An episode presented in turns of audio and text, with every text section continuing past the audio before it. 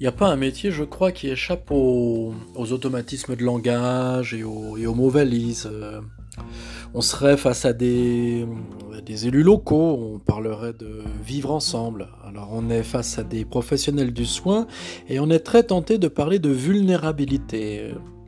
À plus forte raison lorsqu'on est confronté à des usagers, à un public qui euh, connaît euh, deux fois plus de difficultés, ou en tout cas pour lequel on utiliserait deux, deux, canaux, deux modes d'appréhension pour le saisir, parce qu'il y aurait euh, deux, deux modalités euh, symptomatiques de, de, ces difficultés.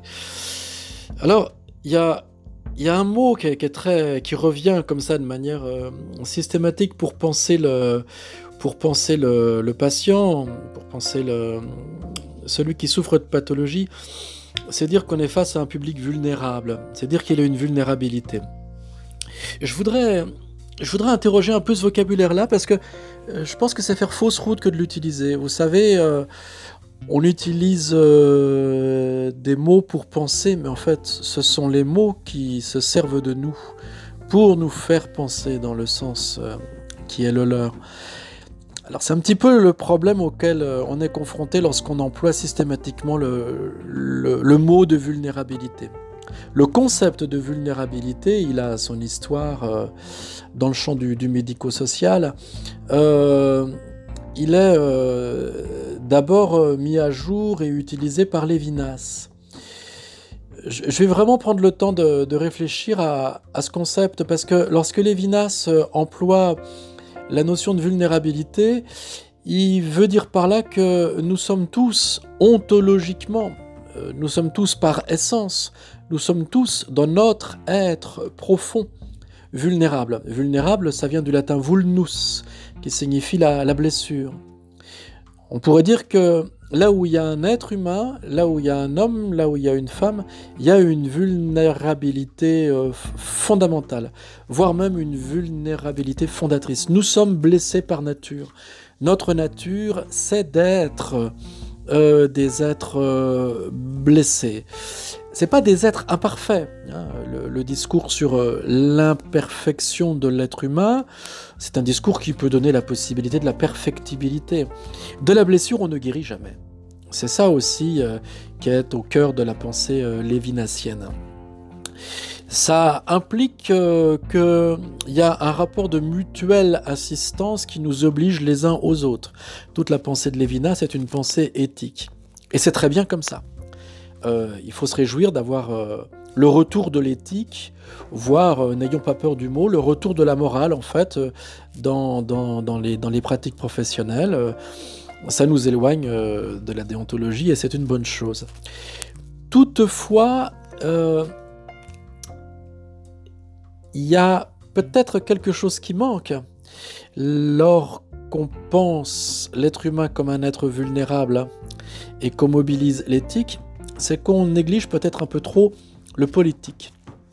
C'est la raison pour laquelle, plutôt que de parler d'un public en situation de vulnérabilité, je préfère euh, employer l'expression suivante, parler d'un public en situation de détresse.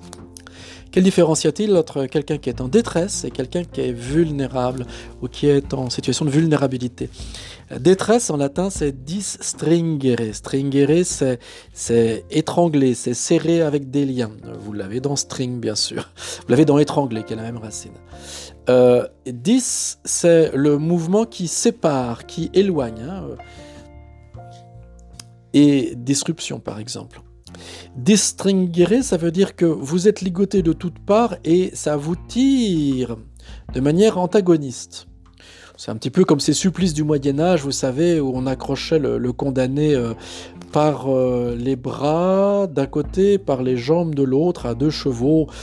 Euh, que l'on deux chevaux de trait que l'on que l'on que l'on fouettait jusqu'à ce que le pauvre homme soit complètement démembré, voire même que les bras en soient arrachés.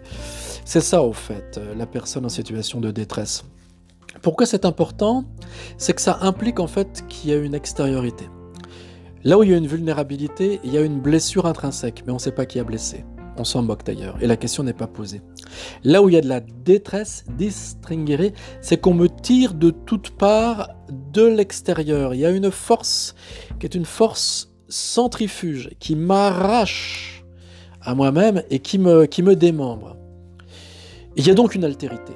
Dans l'être vulnérable par essence, il n'y a pas une altérité.